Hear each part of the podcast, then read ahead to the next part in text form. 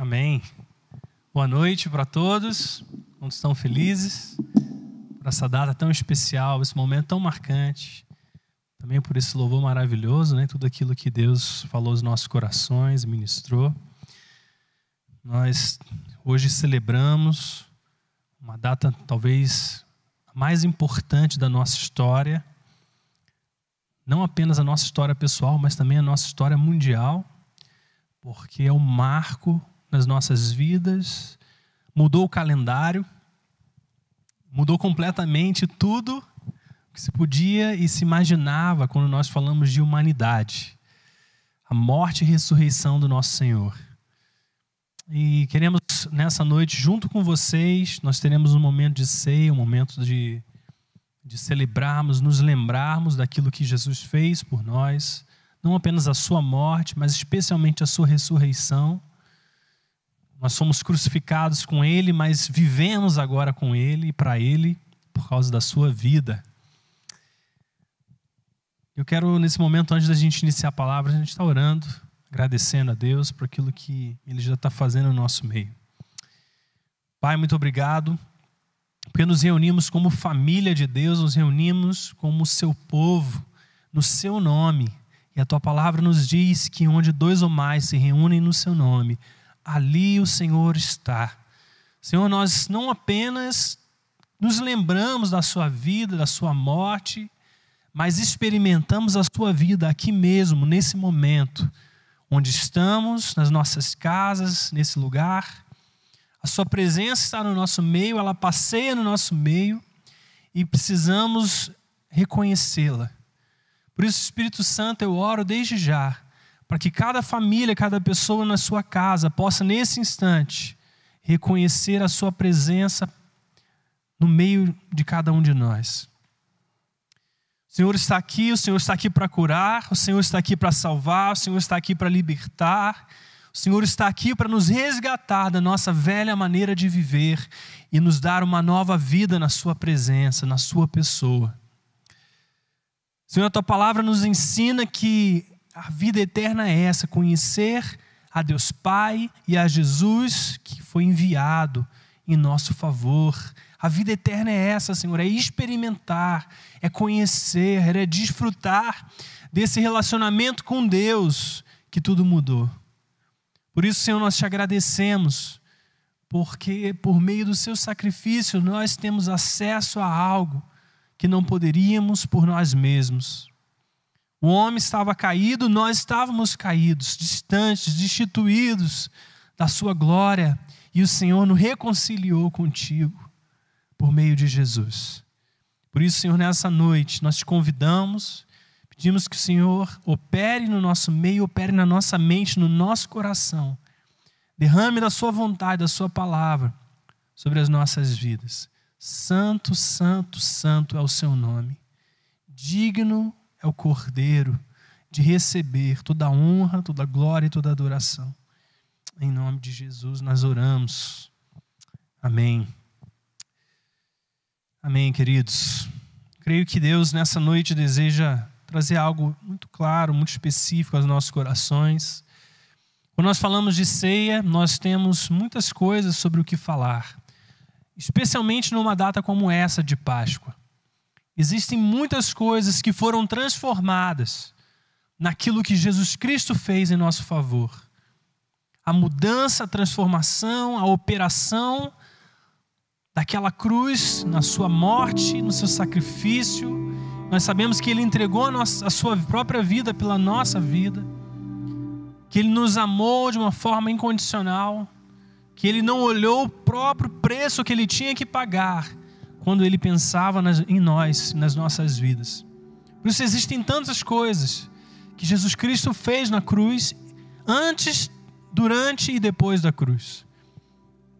Mas eu sinto especificamente do Senhor para nós nessa noite falar a, a respeito de humildade. E antes de entrar nisso, eu gostaria de ler com você esse texto, que está ali em João capítulo 13. Vamos ler esse capítulo, um capítulo até um pouquinho extenso, mas eu creio que existem aqui alguns princípios, algumas pérolas, algumas coisas muito importantes para que nós venhamos a estar sensíveis e atentos. Eu queria que você abrisse a sua Bíblia comigo ali em João capítulo 13. Nós vamos estar lendo juntos.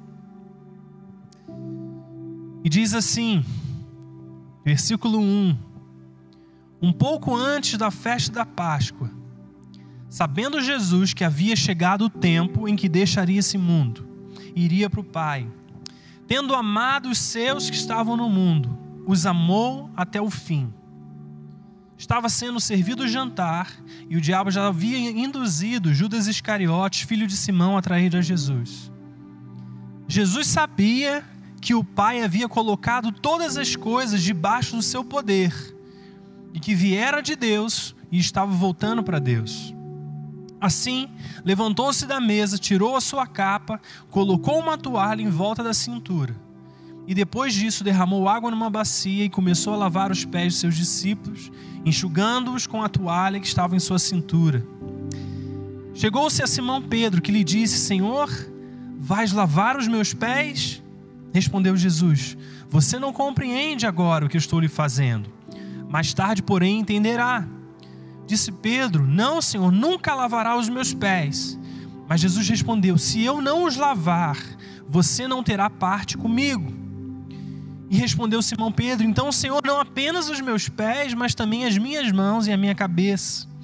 Mas respondeu Jesus: Quem já se banhou precisa apenas lavar os pés. Todo o seu corpo está limpo. Vocês já estão limpos, mas nem todos. Porque ele sabia quem iria traí-lo. Por isso disse que nem todos estavam limpos. Quando terminou de lavar-lhe os pés, Jesus tornou a vestir a sua capa e voltou ao seu lugar. Então lhes perguntou: Vocês entendem o que eu lhes fiz? Vocês me chamam mestre e senhor, e com razão, porque eu sou. Pois bem, se eu sendo mestre e senhor de vocês, lavei-lhe os pés. Vocês também devem lavar os pés uns dos outros. Eu lhes dei o exemplo para que vocês façam como eu lhes fiz. Digo-lhes verdadeiramente que nenhum escravo é maior do que o seu senhor, como também nenhum mensageiro é maior do que aquele que o enviou. Agora que vocês sabem essas coisas, felizes serão se as praticarem. Não estou me referindo a todos vocês, Conheço os que escolhi. Mas isso acontece para que se cumpra a escritura: aquele que partilhava do meu pão voltou-se contra mim. Estou lhes dizendo antes que aconteça, a fim de que quando acontecer vocês creiam que eu sou. Eu lhes garanto: quem receber aquele que eu enviar estará me recebendo. E quem me recebe, recebe aquele que me enviou. Depois de dizer isso, Jesus perturbou-se em seu espírito e declarou: Digo-lhes que certamente um de vocês me trairá. Seus discípulos olharam uns para os outros sem saber a quem ele se referia.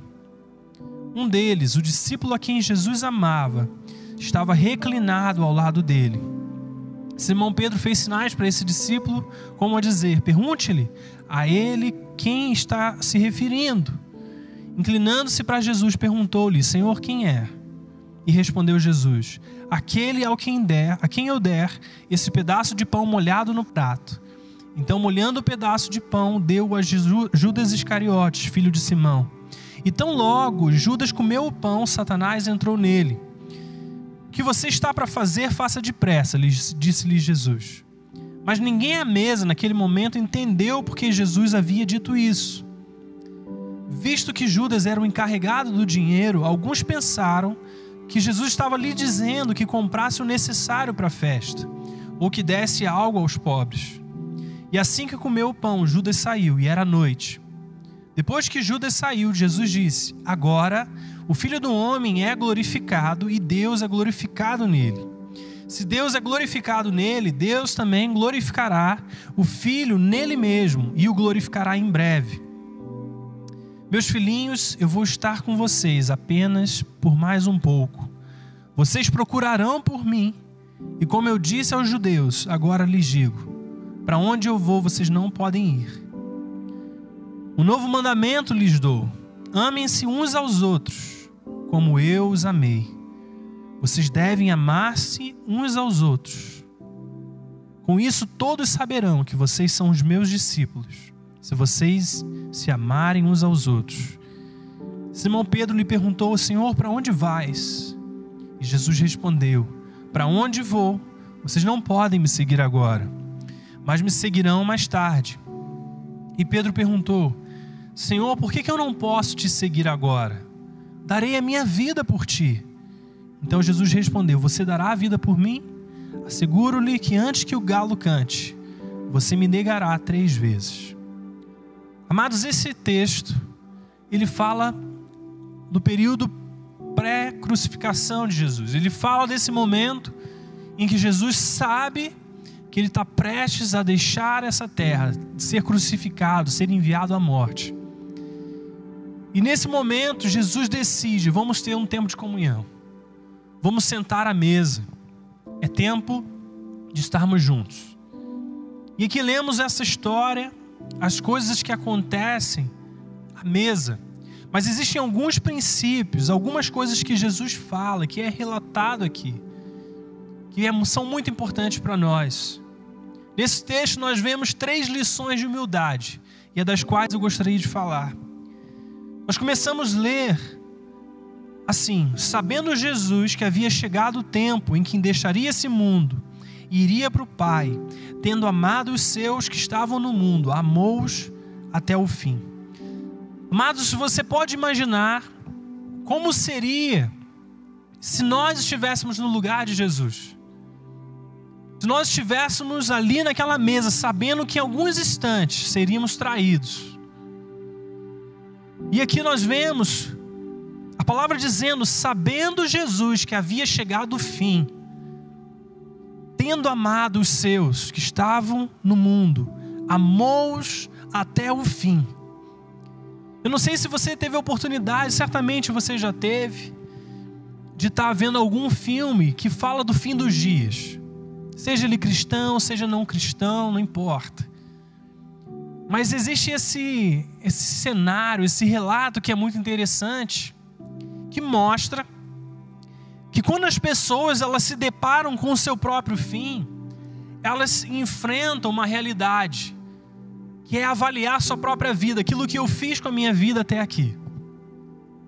E é interessante que nesses filmes, nessas histórias e nesses relatos, quando as pessoas se deparam com as suas últimas horas, com seus últimos momentos, elas procuram fazer tudo aquilo que elas não viam feito até então.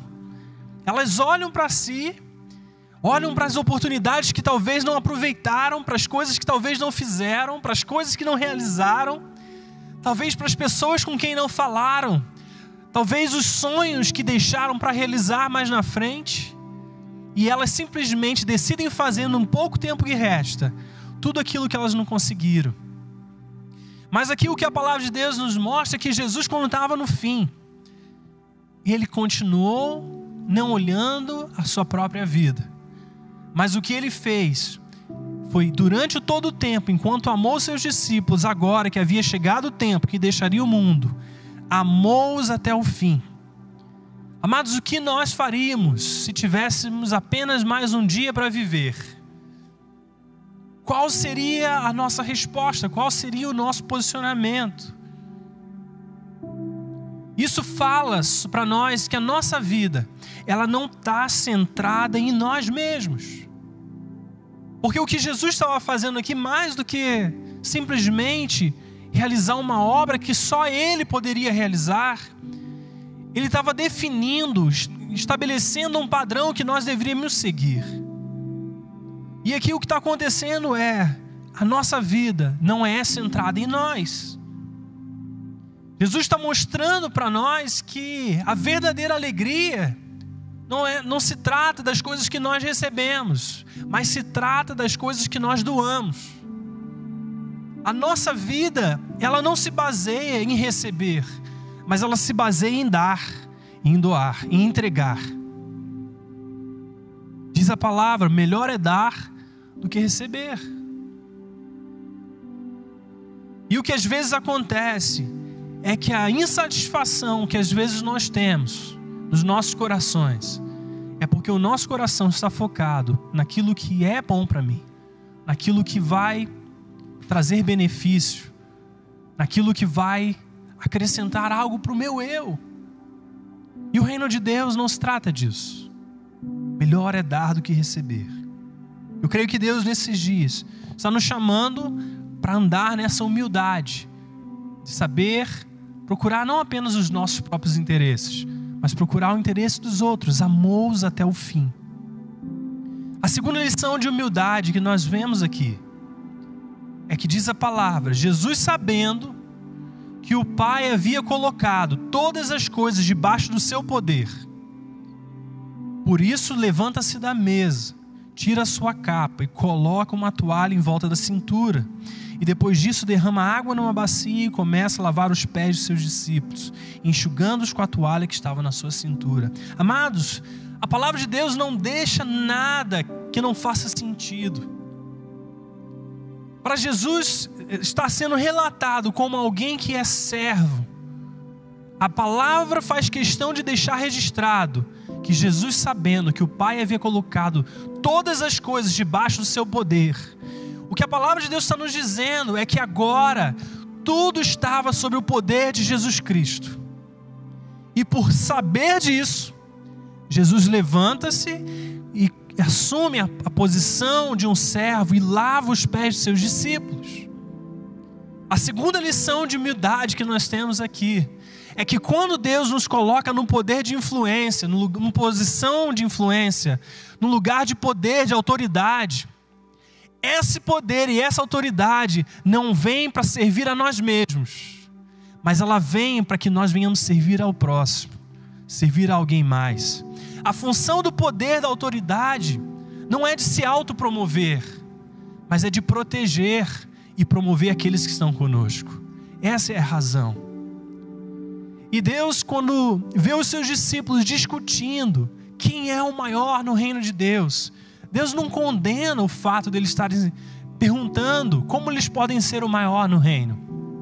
Mas ele diz como que eles serão, sendo o servo de todos. Deus não tem nenhum problema conosco querendo ser grande, mas Ele ensina como ser grande, que é servindo. Amados, eu não sei quanto a você, mas quando nós somos elevados a alguma posição, às vezes nós achamos que é por causa de nós. Mas a realidade é que Deus nos coloca nos lugares onde nós estamos por causa de outros.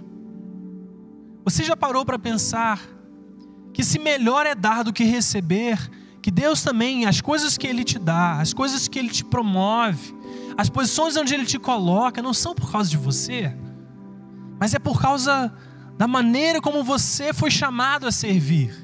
E Deus te promove lá para que você seja servo. Nós vemos isso na vida de José.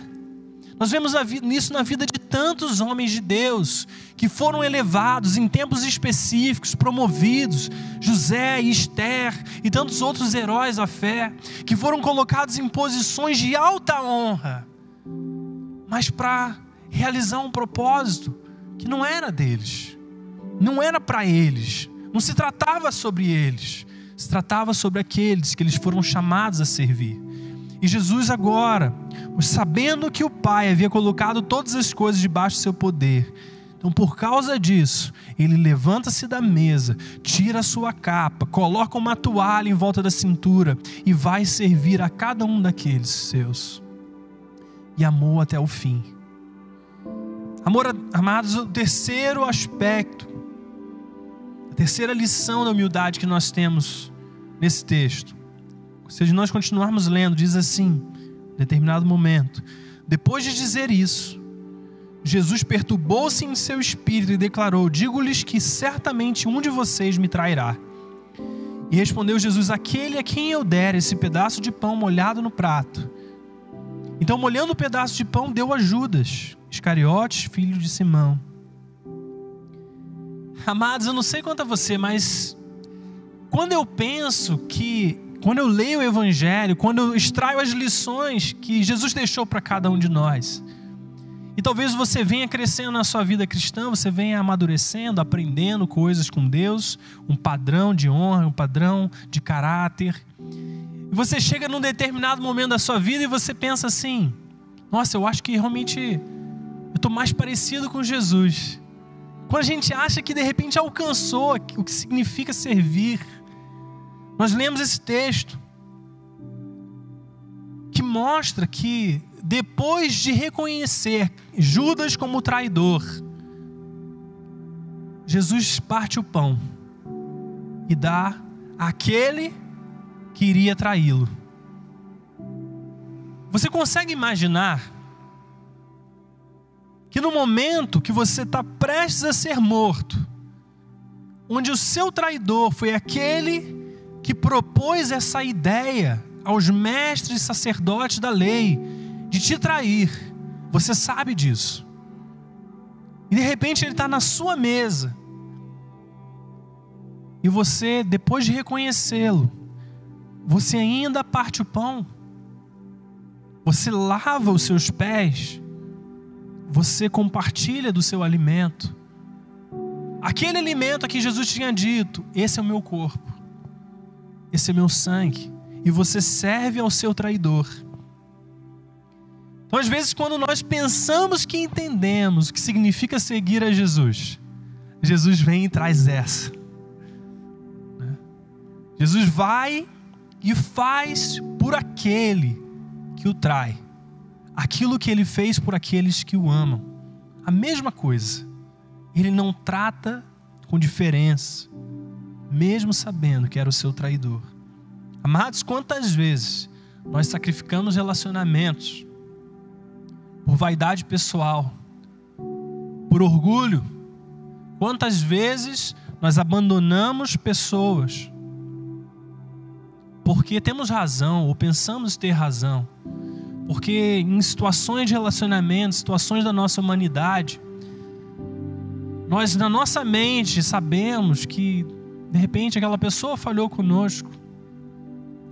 Mas Jesus, vendo tudo isso, ele ainda escolhe servir, amar até o fim e ainda escolhe compartilhar do seu alimento. O que isso fala para nós? E diz a palavra, como nós já lemos, Jesus dizendo assim: agora que vocês sabem essas coisas, felizes serão se as praticarem.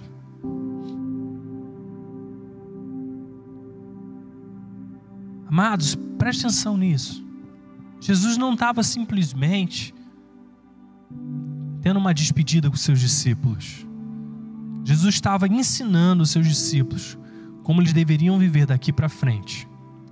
E agora ele está dizendo que se vocês, sabendo dessas coisas, praticarem essas coisas, vocês serão felizes.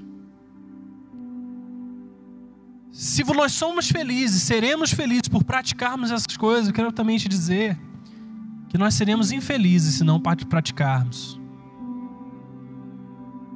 Quando nós retemos amor, e tratamos o nosso próximo de forma reconhecendo e esperando o mérito das pessoas. Mas não tem caminho de felicidade nisso. Mas Jesus está dizendo aqui: agora que vocês sabem essas coisas, vocês serão felizes se as praticarem.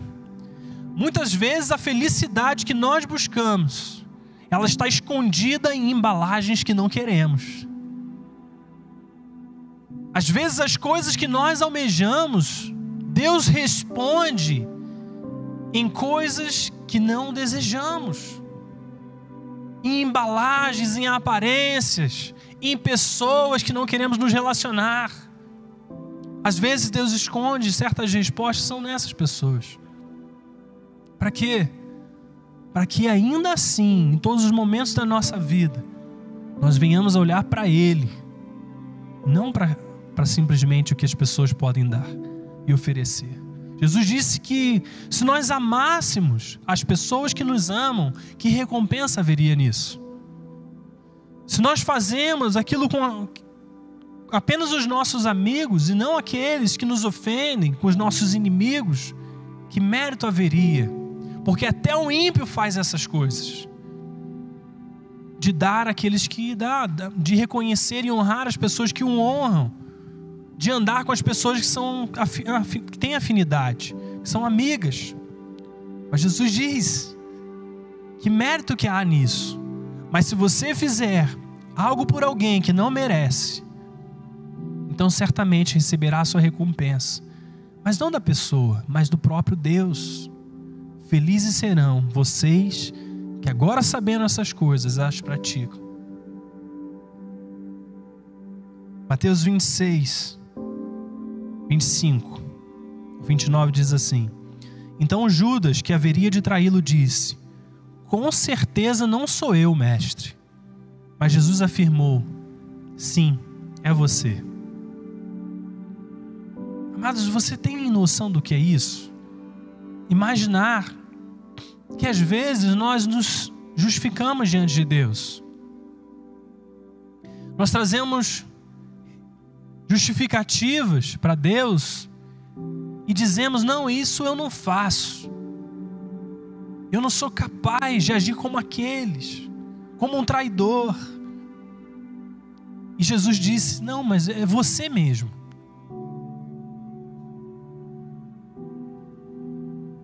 Amados, muitas vezes nós vivemos a nossa vida tentando nos justificar, tentando nos provar para Deus, tentando mostrar para Deus que nós somos sim aquele servo fiel, ao invés de nos render a Deus e deixar que Ele opere em nós, que Ele nos transforme no servo fiel. Maior, o maior desafio do cristão não é simplesmente manter a sua palavra, é ter um andar reto, é ser humilde, mas é aprender a se humilhar, andar em humildade diante de Deus. É reconhecer que todas as coisas vêm dele.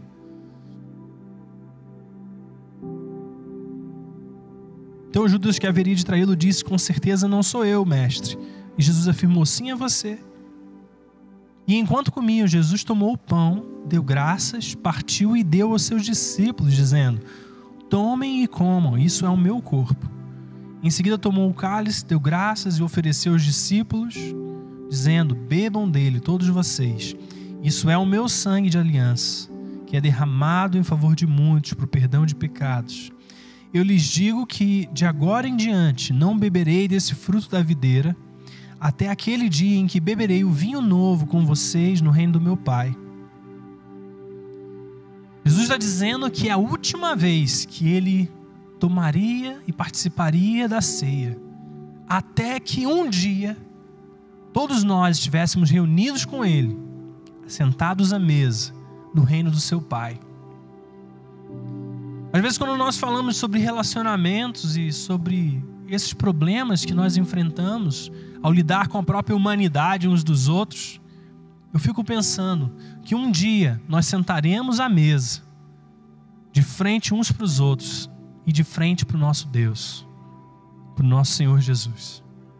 E ali, amados, ali não pode haver divisão, ali não pode haver eu sou melhor um do que o outro, ali não pode haver falta de perdão que diz a palavra que se nós não perdoarmos a ofensa uns dos outros, o Pai Celestial também não nos perdoaria. Deus, de alguma forma, Ele decidiu que o padrão para nós recebermos o perdão que vem dele é simplesmente crermos, recebemos pela fé, mas também não retermos aquilo que Ele nos deu de graça. Se nós recebemos o perdão de Deus, nós não podemos reter esse perdão para ninguém. E nós um dia estaremos ali de frente para Ele, sentados à mesa, nos alegrando, desfrutando, regozijando e aproveitando esse momento maravilhoso, momento de, de festa. Né? E Deus sendo chamado a escolher andar na mesma humildade a reconhecer que é Ele que faz verdadeiramente as nossas vestes brancas. Às vezes nós queremos andar com Deus como se nós mesmos pudéssemos lavar as nossas vestes. E a realidade, amados, é que as nossas vestes sendo lavadas por nós não são nada mais do que vestes amareladas, vestes sujas. Mas se nós nos submetemos a Ele, ao sangue de Jesus, ao sangue do Cordeiro. É Ele que lava as nossas vestes, é Ele que transforma a nossa maneira de andar.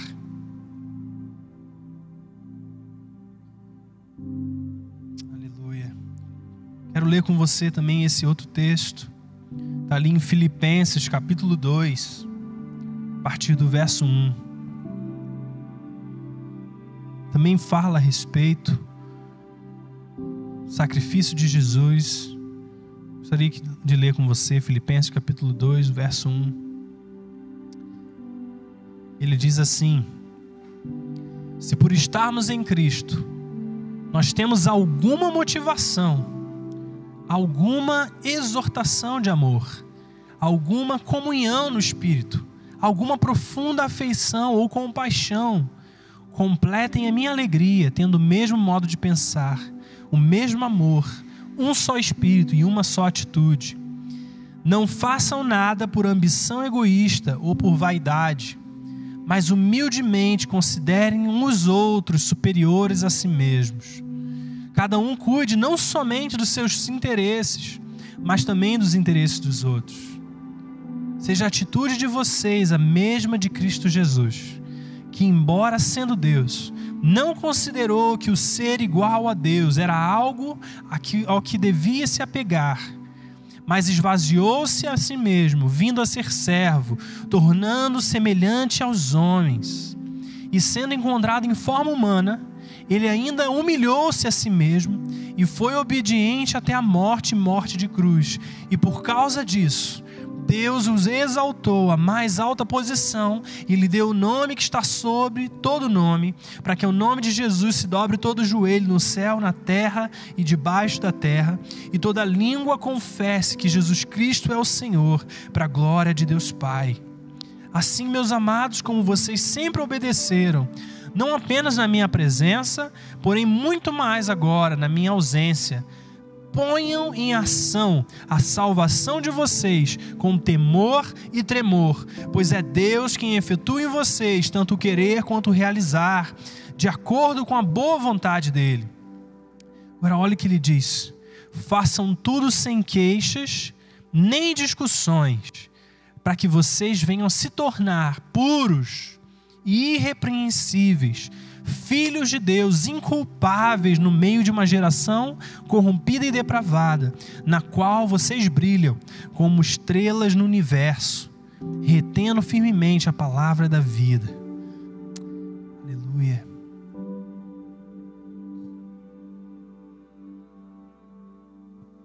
Ponham em ação a salvação de vocês com temor e tremor Amados, Deus nos chamou para andarmos nesse caminho da humildade. Não existe outro caminho para nós andarmos a não ser na humildade. E é interessante que parece que a humildade de Jesus sempre está associada de alguma forma à maneira como nós lidamos uns com os outros. Amados, para eu lidar com você e você lidar comigo, é preciso humildade. Se eu desejo realmente reconhecer você por quem você é, se eu desejo realmente te valorizar, te considerar superior a mim mesmo, como diz a palavra, eu preciso encontrar esse caminho da humildade. E Jesus serve esse exemplo para nós. Ele demonstra que não há outro caminho a não ser fazer o que ele fez: se humilhar, tomar a forma de servo e servir uns aos outros. E ele diz aqui que agora é tempo de colocar a minha salvação e a sua salvação em ação, em temor e tremor diante dele. E ele diz assim: e faça tudo, amados, sem queixa, nem discussão, para que sejamos puros e irrepreensíveis filhos de Deus inculpáveis no meio de uma geração corrompida, na qual vocês brilham como estrelas no universo, e assim retendo firmemente a palavra da vida. Mas muitos de nós querem brilhar, mas a realidade é que não há outra forma de brilhar senão fazendo o que diz a palavra, fazendo tudo sem queixas e nem discussões, desenvolvendo a nossa salvação com temor e tremor, porque é Deus quem realiza todas as coisas. A única maneira de nós brilharmos é brilhando a luz que vem dele. A única maneira de nós sermos essa estrela no universo, brilhando como uma estrela no universo, como diz Paulo, retendo a palavra de Deus, é escolhendo o caminho da humildade, é escolhendo viver como ele viveu. Eu sinto que Deus nesses dias ele tem desejado não apenas nos ensinar essa humildade, reconhecer quando necessitados nós somos dele, mas principalmente refletimos essa realidade que nós temos aqui, ó, na vertical, assim, ó, na horizontal. Eu preciso aprender a amar vocês como vocês são. Eu preciso aprender a reconhecer vocês como vocês são. Eu preciso servir vocês por quem Deus chamou vocês para serem. Então só existe um caminho. Essas três lições. Primeiro, a minha vida não é centrada em mim mesmo. No tempo do fim, continuar amando e amar até o fim como Jesus amou. O segundo, a segunda coisa que nós lemos, que quando nós fomos colocados em lugares de influência, saber que essa influência é para proteger e promover. A função da autoridade não é fazer aquilo que eu quero quando eu desejo, mas a função da autoridade é proteger e promover, não a mim mesmo, mas aqueles que estão ao meu redor, aqueles que Deus me chamou para servir. E o terceiro, a terceira lição que nós vimos aqui é simplesmente aprender a estender esse mesmo amor a pessoas que não merecem. E a primeira pessoa que não merece sou eu. a primeira pessoa que não merece sou eu. Entende, queridos? Ninguém está à parte disso. Não tem justiça humana aqui. Simplesmente a justiça que vem de Cristo. Nós recebemos dele, então nós damos dele. Que significa para nós renunciar aos nossos direitos pessoais? O que significa para nós dizer não para nós? Mas nesses, nesses tempos, eu me vi muitas vezes desgostoso, triste, entristecido, por conta de injustiças, por conta de coisas que foram faladas, por conta de situações que aconteceram. E por muitos momentos eu me senti assim muito desapontado e muito é, desanimado. Acho que talvez seja essa melhor essa palavra, desanimado. Porque quando nós semeamos coisas, nós semeamos com a intenção de ter boas colheitas. Nós nos esforçamos para certas coisas, nós nos dedicamos para certas coisas. Nós queremos lançar boas sementes e colher boas sementes. E às vezes aquilo que a gente recebe no meio do trigo também vem o joio. Também vem coisas que nós não queremos colher. Às vezes acontece, e depois Deus separa isso. Isso fala de vidas, na verdade, mas eu estou emprestando esse, essa ilustração, né? Mas a realidade é que quando isso pode acontecer conosco, ficarmos desanimados, tristes, desencorajados, mas a realidade é que no fundo disso existe uma comparação. E a comparação é o que eu posso fazer, o que eu fiz, não o que Jesus fez.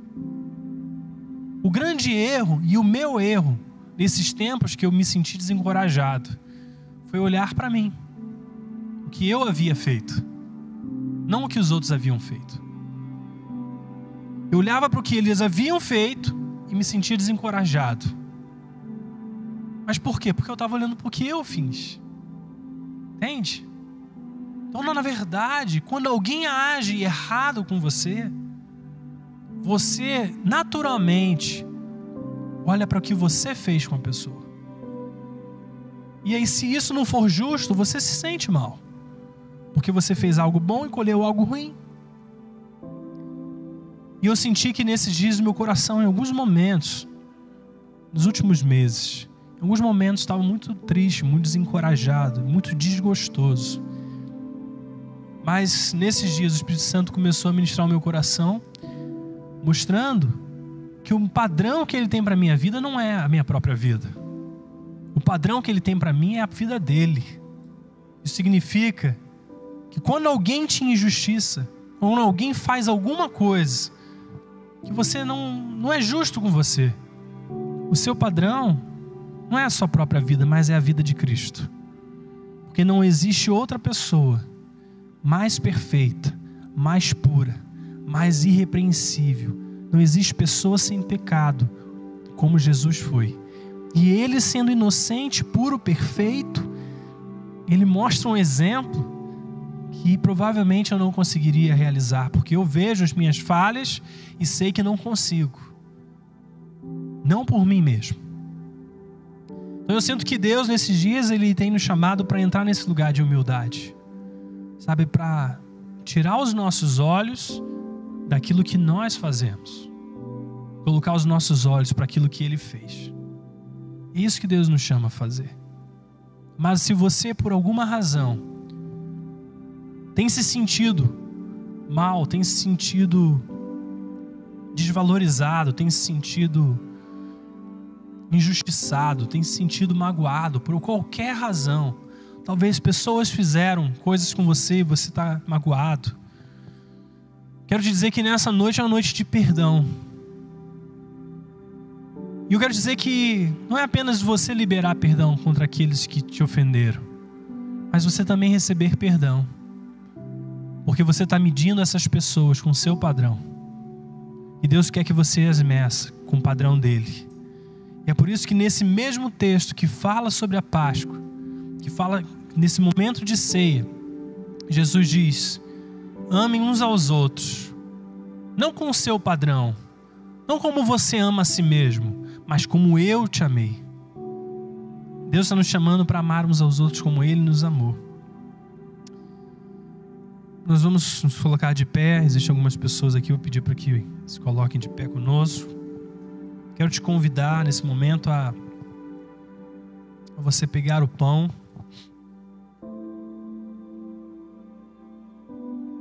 Diz a palavra de Deus, pelas suas pisaduras nós fomos curados.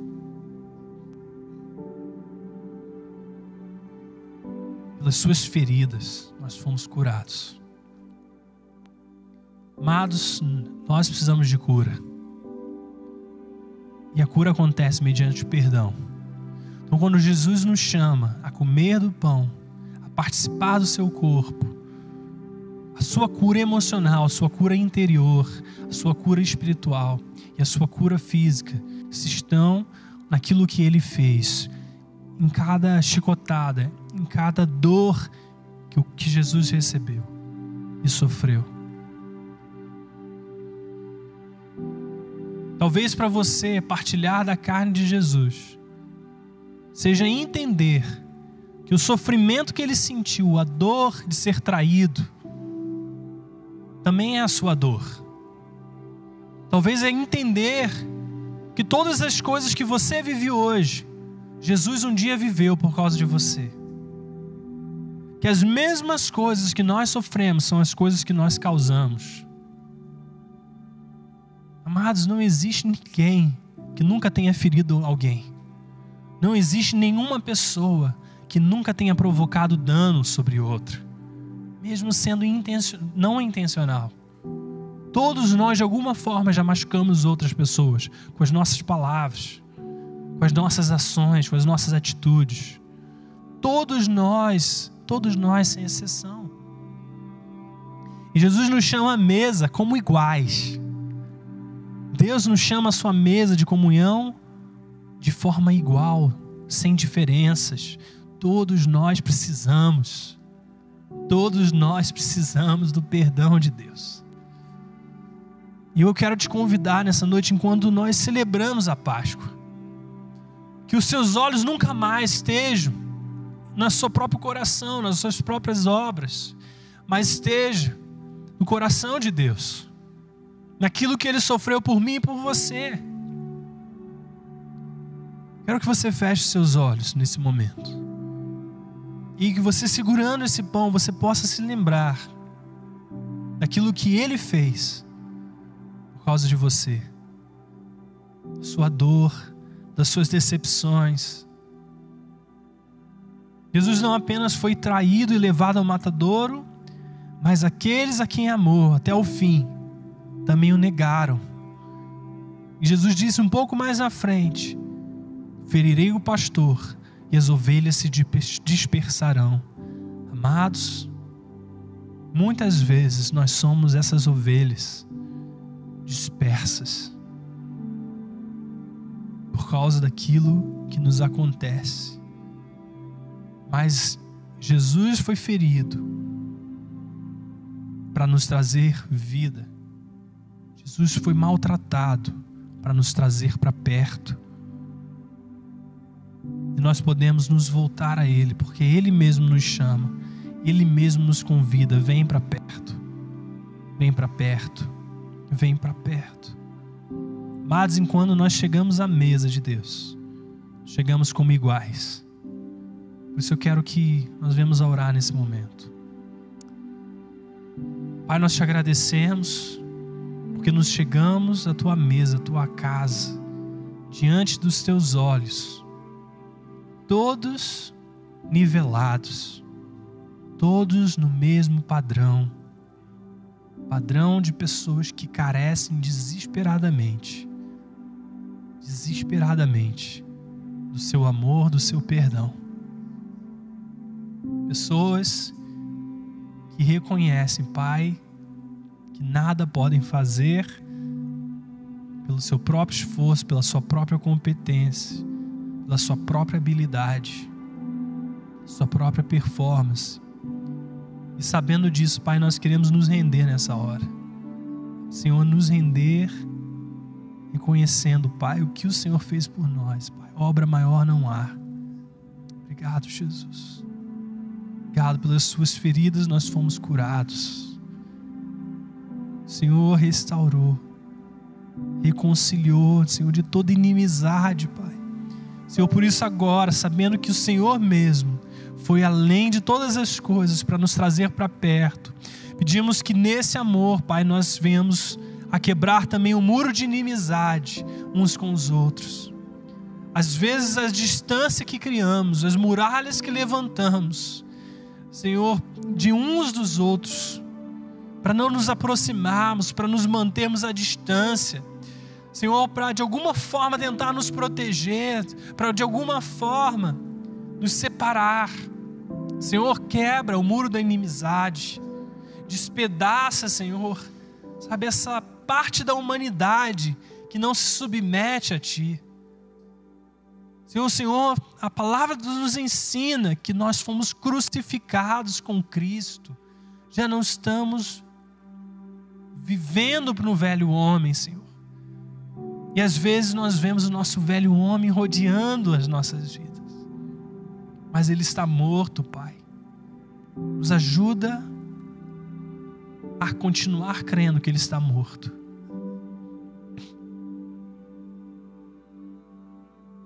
Se você tem agora amado alguma alguma falta de perdão, alguma coisa que você precisa liberar, quero que você nesse momento você possa começar a declarar: Senhor, aquela pessoa que fez isso, fez aquilo, eu libero o perdão sobre ela. Mas eu quero que você acrescente algo à sua oração. Não apenas eu a perdoo, mas eu a perdoo porque o Senhor me perdoou das minhas ofensas para com Ele. Deixa o padrão de Deus, amado, entrar no perdão que você libera. Senhor, eu libero o perdão sobre aqueles que me ofenderam, porque o Senhor liberou perdão para mim. Eu não merecia, mas o Senhor assim o fez. Talvez você tenha alguma enfermidade no seu corpo. Talvez você tenha experimentando dores, doenças, enfermidades. Quero te dizer que Jesus foi despedaçado para te trazer vida e nova vida. Por isso eu quero declarar, em primeiro lugar, repreendendo toda enfermidade. Mas eu quero que você, ao participar desse pão, você receba a cura do seu corpo. Que enquanto você estiver colocando esse pão na sua boca, você se lembre daquilo que Jesus fez para te trazer saúde física, saúde emocional e saúde espiritual. Obrigado, Jesus, pelo seu corpo, por aquilo que o Senhor fez por nós. Comamos do pão, querido.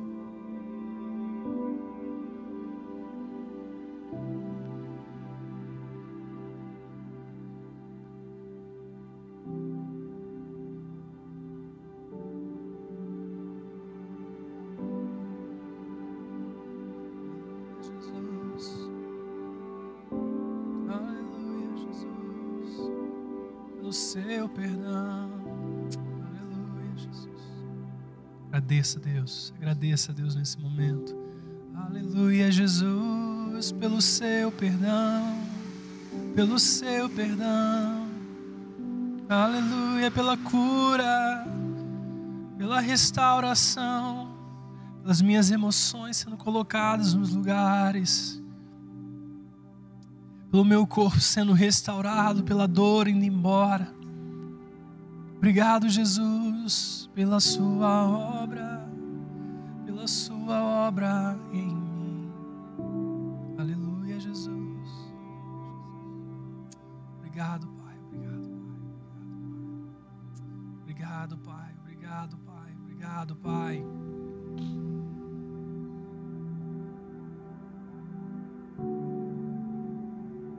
Em seguida tomou o cálice, deu graças e ofereceu aos discípulos, dizendo: Bebam dele todos vocês. Isso é o sangue da minha aliança, que é derramado em favor de muitos para o perdão de pecados. Jesus estava inaugurando uma nova aliança, aliança por meio do seu sangue, que nos lavou purificou a nossa vida de todo pecado. Agora você é visto, não por uma velha aliança, mas você é visto porque você carrega o sangue do Cordeiro sobre a sua vida. Amados, no Antigo Testamento, o sangue foi colocado sobre as portas das casas. E ali o anjo da morte não passaria porque reconheceria o sangue do Cordeiro. Eu quero te dizer e declarar sobre a sua vida que o sangue do Cordeiro está sobre ti. Amados, quando o anjo da morte se aproximar, o sangue do Cordeiro está sobre a sua vida. Você está debaixo de uma nova aliança. Você está debaixo de uma nova aliança. Aliança no sangue de Jesus. Amados, isso não é pouca coisa nós carregamos um selo sobre a nossa vida. E Jesus não apenas derramou esse sangue que nos purificou, que nos limpou, que agora nos distingue, que nos diz que somos inocentes como Ele foi, diante do Pai por meio do sangue. Mas Ele também nos colocou porque se morremos com Ele, também fomos ressuscitados com Ele. E agora não vivo mais eu, mas Cristo vive em mim. E por isso agora estou assentado com Ele nas regiões celestiais em Cristo Jesus. E a minha vida, ela está escondida na pessoa de Jesus Cristo. E Jesus vai além, e Ele fala que nós agora somos unidos com Ele, um só. Um só. Amados, eu quero te dizer que quando o anjo da morte passa, ele não vê apenas o Tiago, o Júnior, o Felipe, o Bernardo, a Maristela, o William, mas ele vê Jesus Cristo também, unidos, e ele nos dá esse espírito para ser a garantia de que nós somos filhos. Você carrega a garantia. Você carrega a garantia, amados. Por onde quer que você vá, você carrega a garantia pessoa de Deus em você. Amados, vamos orar. Pega o seu suco, seu cálice.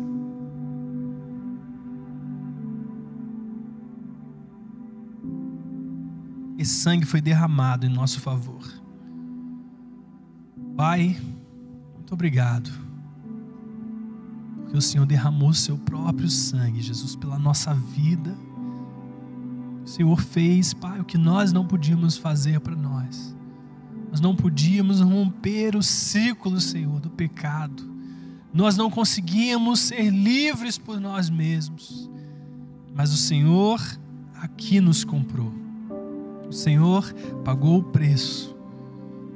O Senhor derramou seu sangue. O Senhor completou a obra. E agora fomos comprados como sua propriedade exclusiva. Por isso, Pai, nós declaramos que nada do que acontece conosco foge aos teus olhos. Nada que se passa perto de nós, ao nosso redor, passa desapercebido aos seus olhos porque nós nos tornamos seus, nós nos tornamos a sua propriedade, povo santo, raça eleita, propriedade exclusiva de Deus. Nós nos tornamos a menina dos seus olhos, nós nos tornamos o seu bem maior, porque o Senhor assim escolheu fazer. Por isso, Pai, queremos aprender a viver debaixo dessa aliança Sabe, Deus, não mais rodeando os nossos próprios erros, não mais rodeando os nossos pecados, olhando, Senhor, para aquilo que não podemos fazer, para as nossas desqualificações, mas queremos viver olhando para o Senhor. O Senhor indo à nossa frente, o Senhor indo à nossa dianteira. Por isso, Senhor, nessa hora, nós que nós participamos do, do sangue, Senhor, de Cristo, através desses elementos da ceia nós te agradecemos, Pai, porque já não há mais condenação para aqueles que estão em Cristo Jesus. Amados, tomamos do cálice.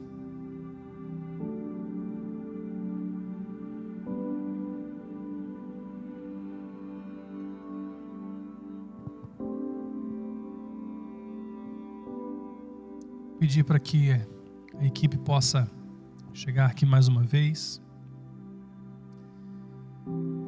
Agradeça, querido, agradeça nesse momento. Eu fui comprado, eu fui introduzido à família de Deus. Amados, nós não estamos mais sozinhos. Nós apenas, não, não apenas temos um Deus sobre nós, mas temos também uma família se relaciona baseada nos méritos de Deus, não nos nossos. Quero declarar para você caso você ainda não pertença a uma família de Cristo, que você possa, nesses dias, se achegar a nós, se você desejar, porque cremos que aqui nós somos uma igreja que não te enxerga, e assim como, como nós vamos viver, que não te enxerga por aquilo que você pode fazer, mas por aquilo que você é no Senhor. Você saiba que há um lugar para você um lugar de ser acolhido, um lugar de conhecer a Deus, um lugar de aprofundar o seu relacionamento com Deus. Que você receba mais da presença do Senhor nessa noite. Enquanto nossos amados vão estar ministrando, que você simplesmente adore a Deus com mais cântico, em nome de Jesus.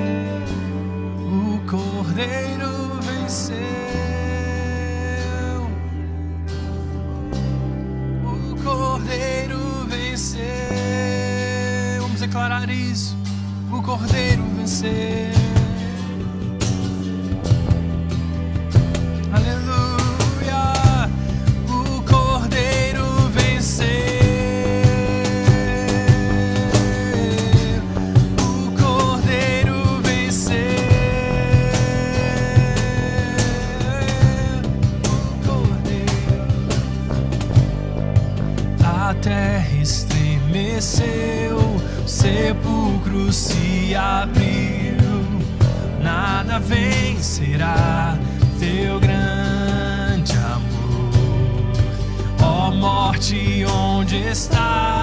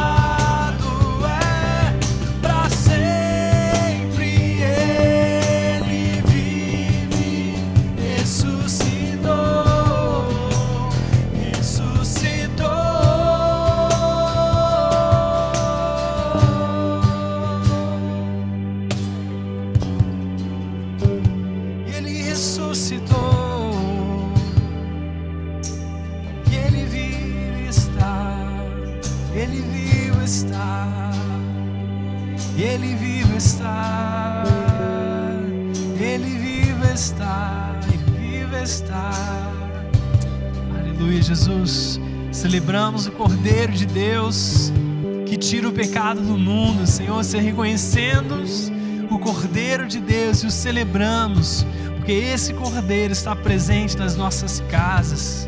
Celebramos o Cordeiro de Deus, porque é Ele que opera tanto querer como realizar nas nossas vidas. Porque é Ele que destrói as nossas limitações, nossas barreiras, é Ele que nos lava, é Ele que nos limpa, é Ele que nos restaura, é Ele que nos cura, é Ele que nos transforma, é Ele que nos refaz e nos faz novamente, é Ele que nos recria e nos faz nascer de novo, é Ele que tudo transforma, é Ele que recebe toda honra e toda glória, é Ele que está acima de todas as coisas. E damos toda a glória a Jesus. Aleluia, cantamos aleluia, Jesus, a Ti. Amados, eu creio que nessa noite o Senhor falou algo ao teu coração, eu creio que você recebeu da parte de Deus um encorajamento, um ensino da maneira como nós devemos viver. Nós queremos te agradecer por estar conosco desfrutar desse momento em família, ainda que online. Quero declarar a bênção do Senhor sobre a sua casa, sobre a sua história, sobre os seus relacionamentos. Vamos orar terminando, Pai, em nome de Jesus. Obrigado por tudo aquilo que o Senhor realizou no meio de nós. Obrigado porque o Senhor é o nosso Deus. Nós somos chamados pelo teu nome. Obrigado, Senhor pela sua bondade, pelo seu amor que foi estendida até nós. Eu quero declarar a tua paz, a tua alegria, a esperança de um novo tempo sobre cada coração, sobre cada vida que nos assiste nessa noite. Pai, declaramos a paz do Senhor. Todo espírito de medo vai embora e seja preenchido com o amor do Pai, que tudo fez para nos resgatar e nos restaurar e nos reconciliar. Declaramos uma semana abençoada, declaramos um tempo de renovo, de refrigério. Queremos declarar sobre nossa cidade tempos de bonança, tempos de paz. Queremos repreender em nome de Jesus tudo aquilo que não vem do coração de Deus. Declarar que seja alastrado sobre essa cidade a sua bondade, Pai. Nós te abençoamos. Amados, tenha uma ótima semana. Que Deus te abençoe. Estaremos juntos aqui na quarta-feira. Provavelmente faremos uma live antes. Temos dois convidados para quarta-feira, nossa conexão. Mas também teremos, em um desses outros dias da semana, uma, uma segunda live. Essas lives estão sendo feitas no Instagram. Então, para que você esteja ciente de como faremos. E queremos também que vai ser um tempo maravilhoso de edificação. Esteja conosco então, nesses dias, fique atento nas redes sociais. Nossos amados vão estar postando lá as informações. E também estaremos continuando. Sabemos que a bandeira roxa, não teremos culto presencial no próximo domingo, mas estaremos online juntos a vocês. Que Deus te abençoe.